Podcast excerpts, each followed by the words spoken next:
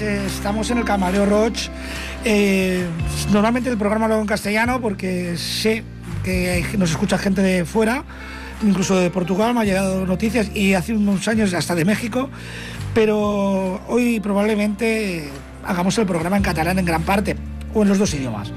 ¿Por qué? Pues porque es un programa especial, muy especial. Despedimos a un amigo, estamos cuatro colegas que éramos pues allegados de él y queremos rendirle un pequeño y humilde homenaje a, a Kiku, Pelut, Enric, amic nostre, que es marxar massa d'hora i massa de pressatiu. No ens donat temps ni que venir a despedir-nos. Així que, bueno, presento la companyia que tinc. Tinc aquí uh, el Pollo. Bona nit, què tal? El Furqui. Buenas, buenas noches. L'Albert. Hola, bona tarda. Y bueno, y yo, el Freddy. ¿Tenemos nombres propios? Sí, pero es, de, es, es, es coneixen per això. Bueno, eh, de fons estem sentint Mark Knopfler. Per què Mark Knopfler? Doncs pues mira, d'entrar perquè m'ho ha demanat m'ho ha demanat la família, que és un tema que li agrada molt, especialment aquest solo de guitarra. I, bueno, ell era un guitarrista aficionat, però, però molt passional. Li arriben a fer mal els dits per continuar tocant. Així que us deixarem aquest sol de guitarra de Mark Knopfler els Straits en directe de l'Alchemy. Per tu, Quico.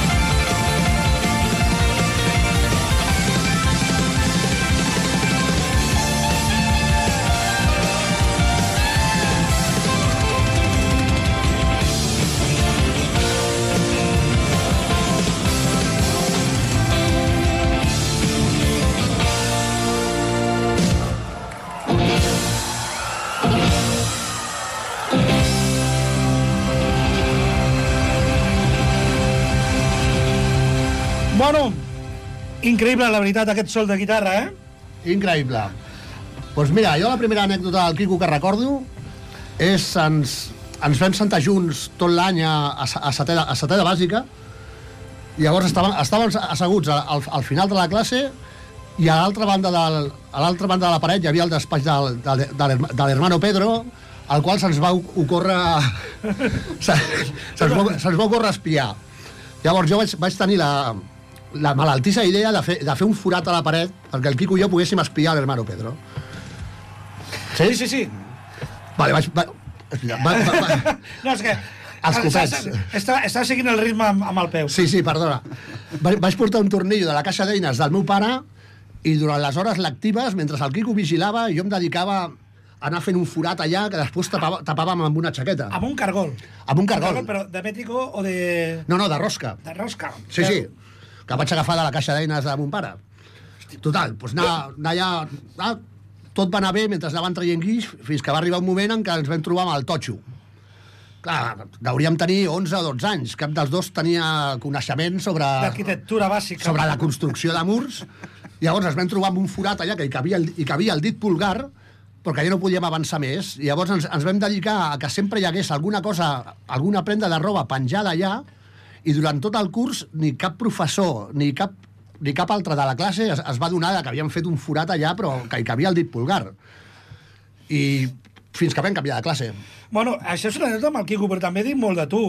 Per això vas començar a tindre simpatia per KGB, no? Allò de les espies i... Home, sí, sí. Ja, ja, ja se't veia venir. Curiositat malaltissa. Vale.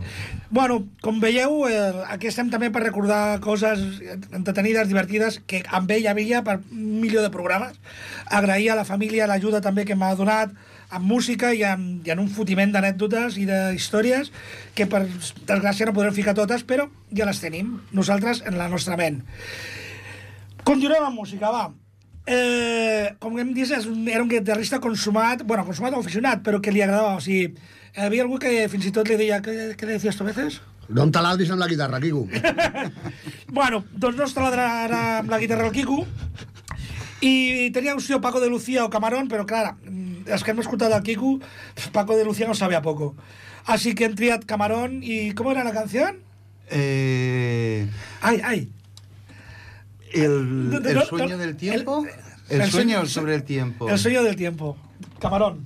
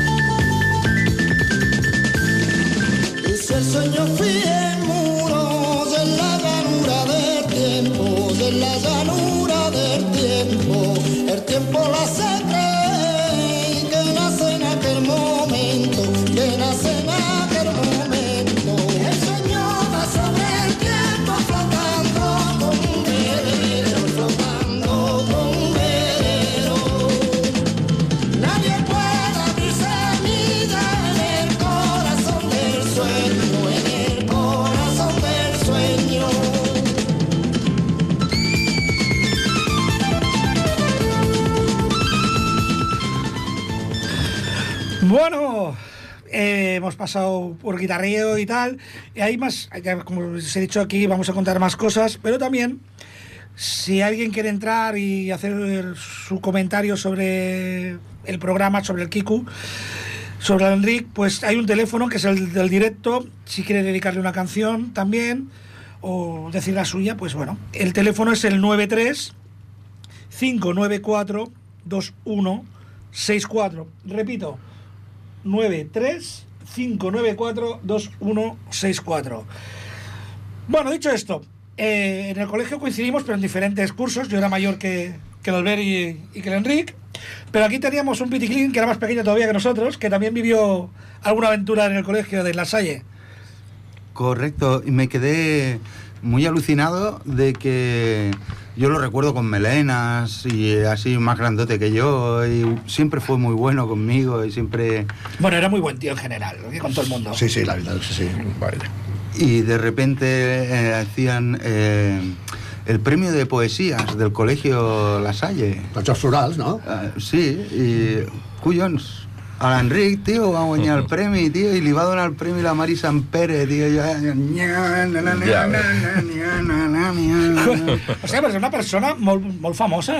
La Mari Sant Pere és una tia molt coneguda. O sigui, no era, no era qualsevol. No, no, i, i a l'Enric també, era molt carinyós i se feia molt d'estimar. A veure, ja m'ho ha dit la família, però ja ho sabeu nosaltres, eh, el, el nostre amic Enric era un tio de que de sempre li va agradar molt llegir, era, li encantava investigar, estudiar, i era un tio que sempre argumentava des de la tranquil·litat, fins i tot arribant a la parsimònia, de vegades era molt complicat rebatir-li, perquè no s'alterava, i eh, donava sempre arguments, eh? Tenía argumentos Jo para todo, que- madre mía. Jo crec que no l'he vist mai, mai, mai enfadat. Mai l'he vist enfadat, a l'Enric. Bueno, pues mira, una cosa que s'han perdut, però tampoc passa res, no? No, no, no, no. Millor, millor. Bueno, eh, una cosa que li agradava molt a l'Enric també era l'hum- l'humor anglès, l'escurçó negre, eh, els joves, eh, l'Arale, que m'han dit, l'han xivat també por ahí, que ja era gran i però, bueno, Ah, en realitat, són dos grans i l'Arale i el Goku A tots, a tots. ens ha agradat a tots, eh? I, bueno, com que li agradava això, he triat un tema que va sortir als joves, i jo crec que és un dels... Sempre sortia algun grupet, però jo crec que va ser el que més ressonància va tindre. I l'he tret, a més de la gravació, l'he tret de, del programa dels joves. És Motorhead i el tema mm, Asesinando a la muerte. eh, Kill, asesinando a mi muerte. Kill my dead. De Motorhead i por el Kiku. Vinga, ahí. Ahí vamos.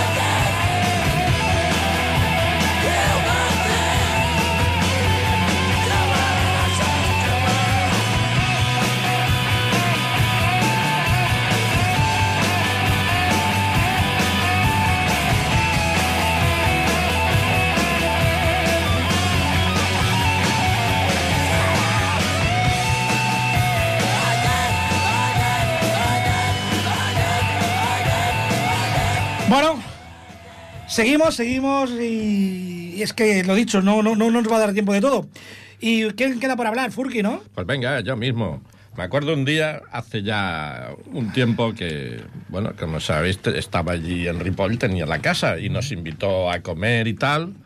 Que además me acuerdo yo que dije, hostia, voy a dar un paso más allá del, del vino de cartón y voy a comprar algo guay. Y pillé un Riojilla, no sé, por, por evolucionar un poquito. No vea la que me cayó con el Riojilla, porque como ya sabéis, los que lo conocíais, el Vid, el Priorat, pa' aquí, pa' allá. Bueno, me dio una brasa que parecía que había llevado yo allí disolvente para la pintura, ¿no? Certament. Es igual. Luego Bueno. ca- cayó el del Priorat y luego cayó el Rioja también. O sea, cayeron cartón. los dos. El caso es que íbamos a comer no sé qué, no sé qué íbamos a hacer y tal. Y le dije, ¿quieres que...? Y dijo, ah, hacemos una lioli. Yo, la verdad, en todos los años que lo conocía, yo al pelú no le había visto ni freír un huevo. O Perdona, sea, que hemos comentado, yo he hecho mucha montaña con él y la fama del litoral le quedaba bastante bien. porque tenía arte abriendo las latas, pero más allá yo creo que no. Y ¿no? los fideos de sobre también. Y el tío cogió allí su maquinita, echó los ingredientes, cogió el bote y parecía que le estaba dando una paliza, tío. Y uy, uy, uy, uy, uy, uy. Yo decía, madre mía, nunca he visto a nadie hacer la lioli así. Bueno, cuando ya llevaba aproximadamente tres cuartos de litro de botella de aceite, aquello no cuajaba, ni para estucar la pared. Ah, no sé qué, empezó a echar rayos. Fue de esas pocas veces que lo vi yo como cabreado, porque aquello no enganchaba y tal. Y lo iba a tirar y no, no, no lo tires, sí, sí, esto está cortado, porque lo que tú decías, ¿no? Me empezó a dar cientos de argumentos de por qué había que tirar eso, Él- porque... Él, era químico. Si no Claro. enganchaba era porque en los enlaces atómicos y las electrólisis que tenía que fermentar entre el huevo, el aceite y el ajo. No emulsionaba, no No emulsionaba, no emulsionaba. Si tenía 20.000 explicaciones científicas, entonces me vio hacer algo que pen- pensaría, joder, yo tengo una carrera y este tío aquí, el soplagaitas, este me está explicando. Y lo iba a tirar y lo enganché. No, no, que no lo tire. Y bueno, lo que hice por lo típico, empezar uno, ir añadiéndole lo que te ha salido mal hasta que cuajó y, y- y nos pegamos ahí una comilona que no veas, nos zumbamos las dos botellas de vino, pero... Ya te digo yo que el tema cocina, o sea, él sabía de muchísimas cosas, pero eso no lo tenía muy dominado. Bueno, nadie. Era más bien como de pizza, pero no, no, hostia, que hizo ahí el intento de currarse una lioli. Bueno, yo he visto aliolis similares que me lo han metido como aliolis por Castilla y La Mancha, que. Mm, esto es alioli. Mayonesa de bote, Sí, ¿no? sí, no, no, no, no. claro. Era, eh, no, era ajo y aceite. Es como cuando pides a veces un pan con tom- pan tumacat y te traen el pan con rodajas. A rodajas. Con Sí, sí, eso me pasó en Granada una vez. Sí, sí, y me hizo gracia, porque en el aspecto de, de cocina, pues yo que sé, siempre cuando venía a casa, bueno, cocinaba yo, cocinaba mi pareja, pero él nunca, en ese aspecto, no Somos- sabía yo qué más de- niveles más de tenía. comer, tío. No, de Claro. comer, claro. Él más que de guisar era de comer. Vaya. Como yo. Vamos a seguir con música. Y una anécdota que se me la ha contado Silvia. Silvia, un saludo. Que, bueno, eh, de la gente que ha colaborado y no ha venido, que hay, más de uno. Y yo no lo sabía, pero se ve que llevo durante años, como tono de, del móvil, este tema de Black Sabbath, Sabra Cadabra. Y la vamos a escuchar. Creo. Sí.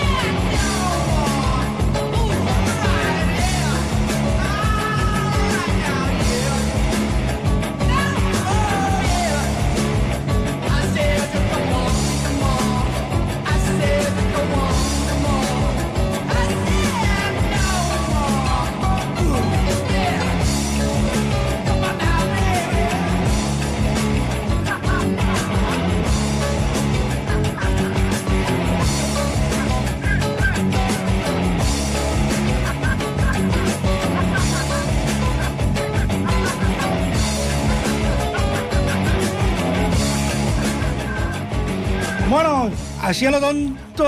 Bueno, portem mig programa ja, i per desgràcia, que això que anava a ser un programa exclusiu i dedicat al, al Enric, per desgràcia, tenim que de fer una miqueta d'incís i dedicar-li també a un, a un altre amic, també amic de l'Enric, que va, es va deixar fa dos dies.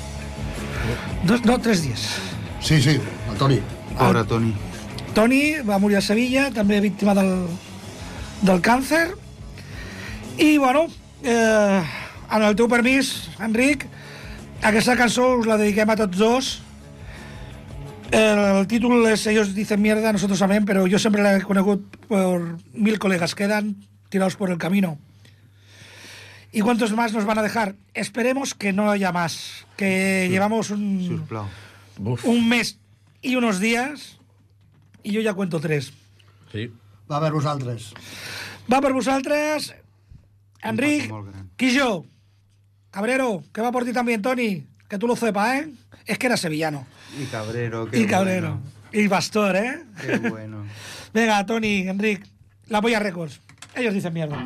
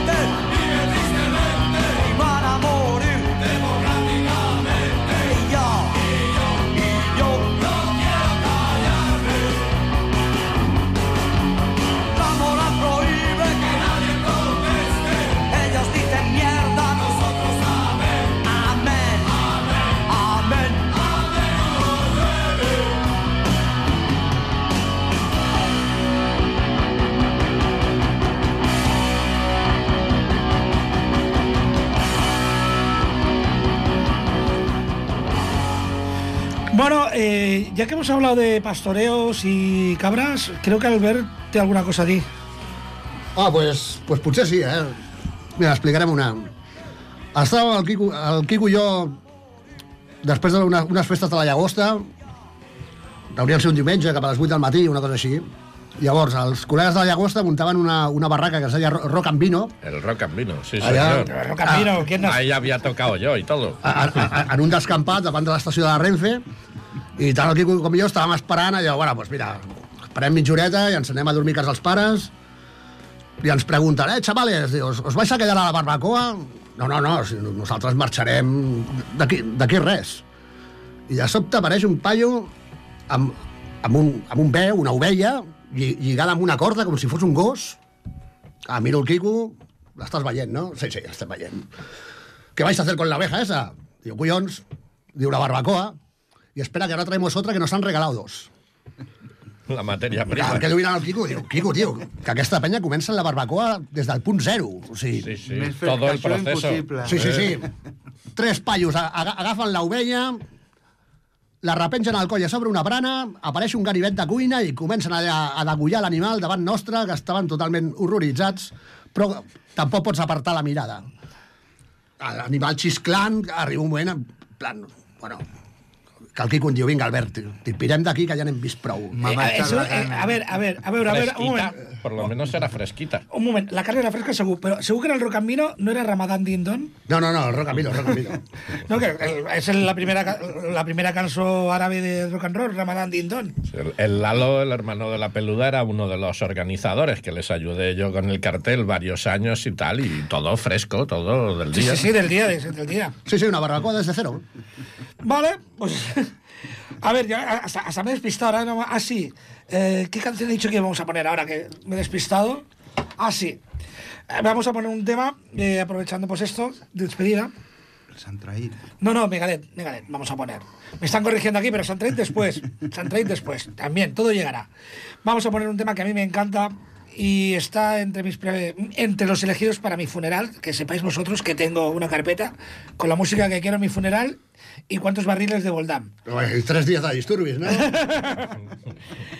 Y este es uno de ellos porque dice en francés eh, a tout le monde, a tous mes amis, je te parti.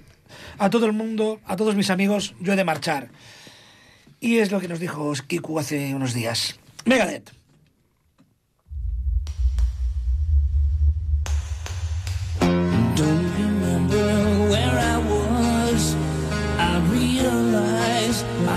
Life was a game. The more seriously I took things, the harder the blows became.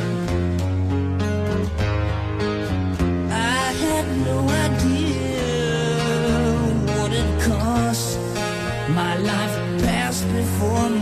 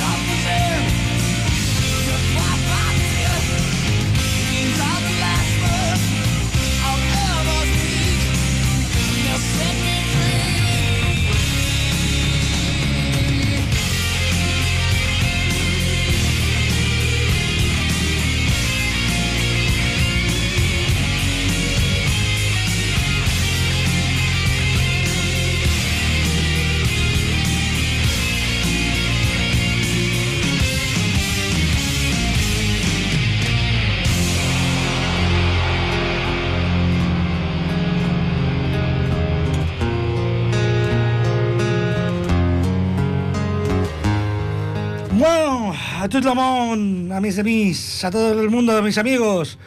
Eh, hay que ser muy amigo para echar una partidita de juego de mesa tres años, ¿no?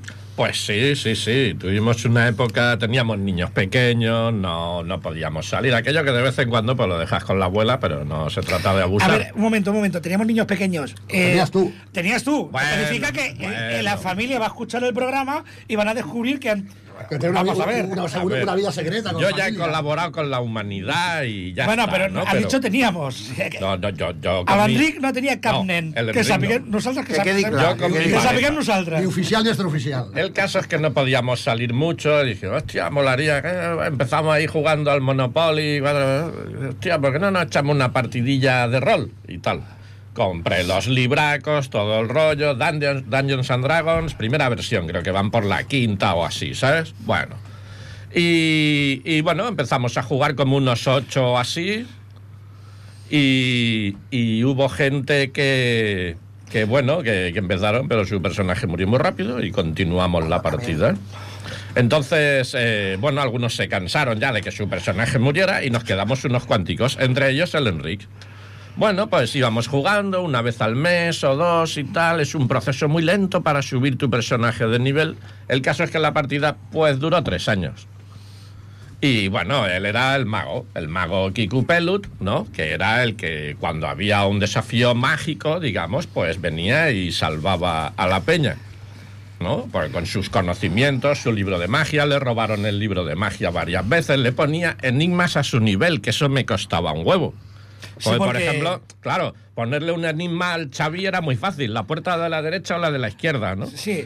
Pero claro, con el pelute era otro rollo. claro, con el Xavi era pastilla roja, pastilla azul y se comía las dos. El Xavi murió tantas veces en el juego, la última vez le cayó una roca de un metro cúbico de granito encima y ya dijo, ya no juego más, ¿no? Pero bueno. Entonces me, me hacía que entre semana me comiera yo la olla e incluso les puse un enigma en una nota que digo, ¿cómo hago yo? Porque es que lo deducía muy rápido. Entonces, hablando con el Sebastián Heredia del CEAF, que estaba estudiando hebreo, me pasó unas frases en hebreo que se las puse en un papel y eso tuvo que descifrarlo y se lo curraba muchísimo, ¿no? Y él, pues siempre, bueno, cada uno tenía su figurita de su personaje en el juego de mesa y tal. Yo lo tengo, yo lo tengo guardado, esa edición, porque me gusta, es la primera y tal. Y por eso se me ocurrió esa figurita, pues dársela al, al sobrino. Sí, eh, Aus- Ausies, el, Ausies. Sí. el, la figureta que et van regalar al Furqui, que sàpigues que és la figureta que era del teu oncle, que va estar 3 anys jugant amb rol amb ella, Sí, señor. i per això te la va regalar. Volia, bueno, voy a hacer un comentario sobre lo que estás comentando, ¿no? Y es que, bueno, Enric, como nos ha dejado la familia, me ha dejado la familia un montón de cosas para explicar, y es que desde muy pequeño, desde molt petit, ell ja l'agradava llegir, li agradaven... Era molt, li, li podia la curiositat, li agradava veure, encara que era un nen molt petit, eh, documentals de Cousteau, de Félix Rodríguez de la Fuente, i llibres que no eren propis per la seva edat, eh, enciclopèdies, o sigui... Eh, a veure, Jiménez. Veloso, Eric Bogdaniken, etcétera, etcétera. A mí me mandaba tanta información que no me daba tiempo a leerlo. Y bueno, te, creo que tenemos a alguien al otro lado. Ah, pues no, eh, tenemos a Tutú. Tutú, Tutú, ha colgado. Bueno, eh, vuelve a llamar por favor al 93594-2164. Te dejamos a la espera porque queríamos acabar la, la, la historia y la vivencia. Voy a aprovechar que han colgado y vamos a poner música. Decir que eh, una de las cosas que a él le encantaba era la Edad Media, especialmente eh, todo lo relacionado con los templarios. Eh, tú ibas paseando por, por la ciudad bella de Barcelona, por el gótico, y donde tú veías un trozo de piedra Te resolvía un absurdo que te habías fijado, te decía, ese es un símbolo, este era un puesto donde los templarios hacían no sé qué, porque esto significa que, digo, ¿pero qué, significa? Pero si es, eh, si es una piedra mal puesta. no, sí. no, está puesta así adrede, porque y entonces como empezabas, a- comenzabas a mirar y veías que sí. Hostia, es verdad, eso está feita adrede. Ah, creo que hemos, mira, va, eh, creo que está aquí de nuevo la llamada. Hola? Hola. Hola. Ui, Hola. em sembla que se l'Usies, pot ser? Sí, sóc l'Ausias. Hola, Oh, Ausias. Usies! Què tal, maco? Què tens que dir? Uh, doncs que al tiet li agradava molt jugar amb els clics, amb els Playmobil. Ai, això ho tenia apuntat, no sé si l'ho va posar la teva mare o la teva iaia. Sí, és veritat, sí. I tu jugaves amb ell? Ausies? Digues? Què? Tu jugaves amb ell amb els clics? Te deixava jugar o jugava ell sol? Jugàvem tots dos. Ah, vale. I tu què portaves? Què tipus de clics? Perquè de clics n'hi ha molts.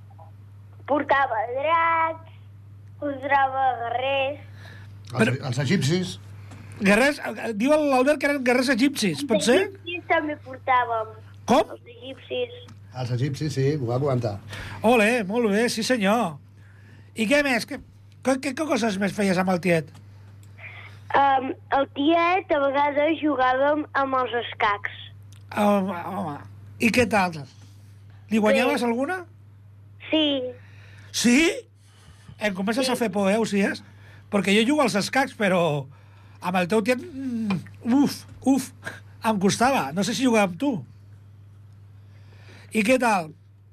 Jugava partides llargues com les del Furqui o...? Hola. no, les guanyo totes. Ah, bueno, bueno, bueno. Vale, per aquí anem bé. Bueno, i vols dir alguna coseta més, Ausies? No. No. Doncs posarem una cançó medieval. Te sembla Bona bé? nit. Doncs moltes gràcies per trucar Bona nit, maco. Bona nit. Bona nit. i molt bona nit. Vale? Moltes gràcies, Ausies. Ets un Merci. crac. Adéu. Adéu. Bueno, acabem de parlar amb el, amb el nebot del, del, del Quico. Sí. I... Cuidado, que, que li guanyava els escacs. Ja, ja, que, madre mia. Aquí n'hi ha futur, eh? Hi ha una nova promesa dels escacs català. Totalment. Aprofitem que hem parlat de templaris, d'egipcis, d'edat mitjana, i posarem un tema de Saxon, però mm, se m'ha oblidat dir-li... Us tindreu que tragar 20 segons d'introducció, que se m'ha oblidat dir-li que... No, que la tècnica posi de baixa i expliquem alguna altra cosa per mig. Oh, és igual, explica'm una, posa-la i explica'm alguna cosa més. Vinga, jo explico una. Tens 30 segons. Sí? Vale, pre presenta, pre eh, concert de Metallica al Palau Sant Jordi, presentació del disc Black, on ven de Varius, i de sobte el James Hetfield s'acaba un got de plàstic de cervesa, el, el, el, el, el tira a les masses i veig a tres o quatre heavies lluitant al rebote pel, lluitant al rebote pel, pel got. I dic, hòstia, mira, mira quins malalts. I de sobte apareix el Quico amb el got arrugat a la mà, Ahí està. mentre es va dient sí, sí, sí. Dic, hola, tio, però com l'has aconseguit? Si aquell paio era el més gros que tu. Dic, sí, però jo saltava més. Hombre, El va guardar durant molts anys, aquell got de plàstic del, del, del, del Hitfield. Bueno, doncs, Crusader, i després posarem Metallica, tu. Vinga ja. ahí está. Crusader,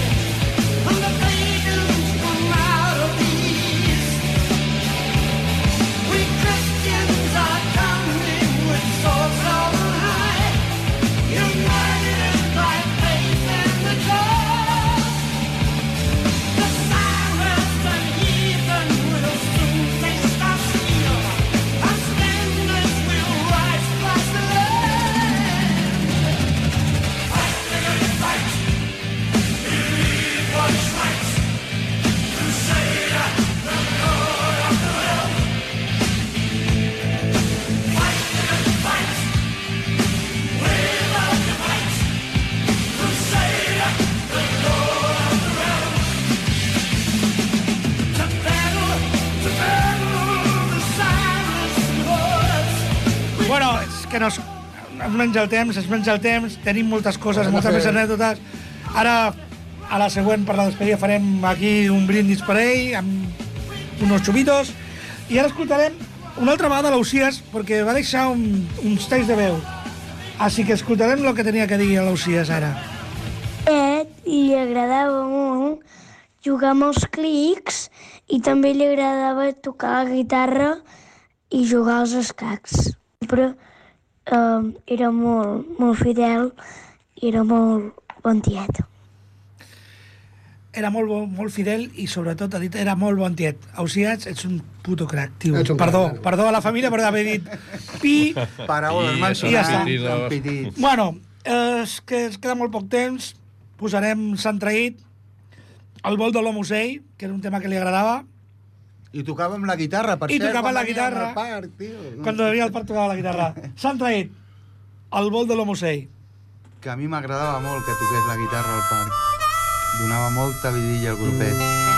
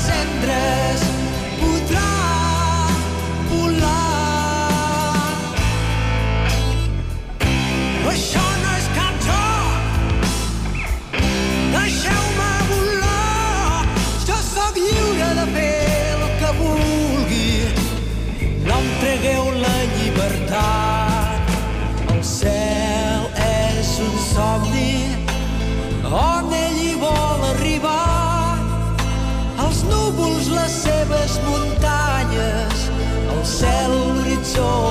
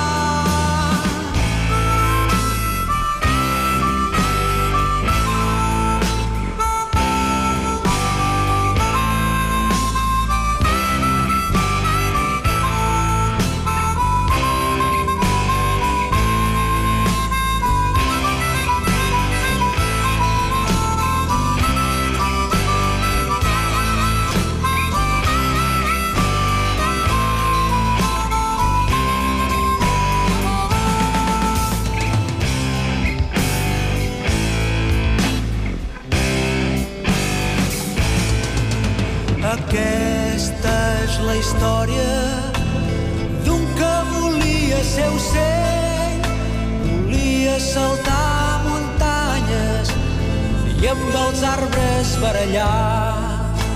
El cel és un somni, no se'l pot fer esperar. Els núvols, les seves muntanyes,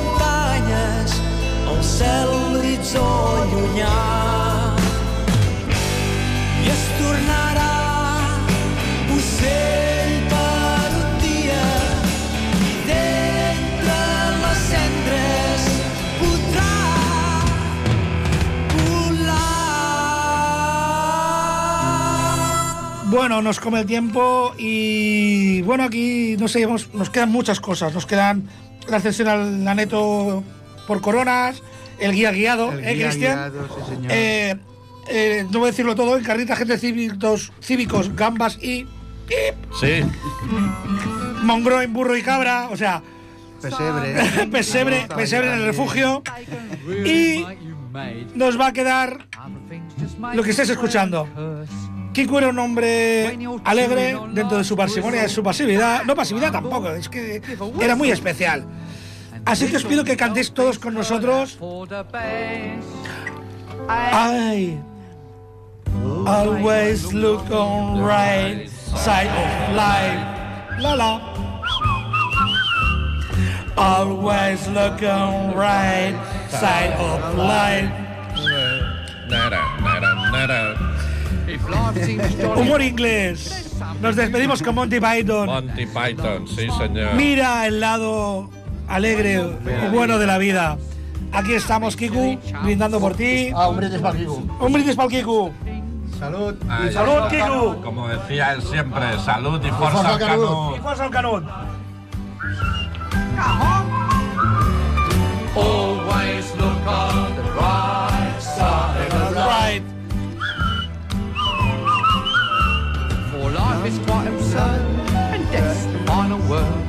Must always face the curtain with a bow. Forget about your scene, give the audience a grin. Enjoy it, it's your last chance anyhow. So always look on the bright Side of right.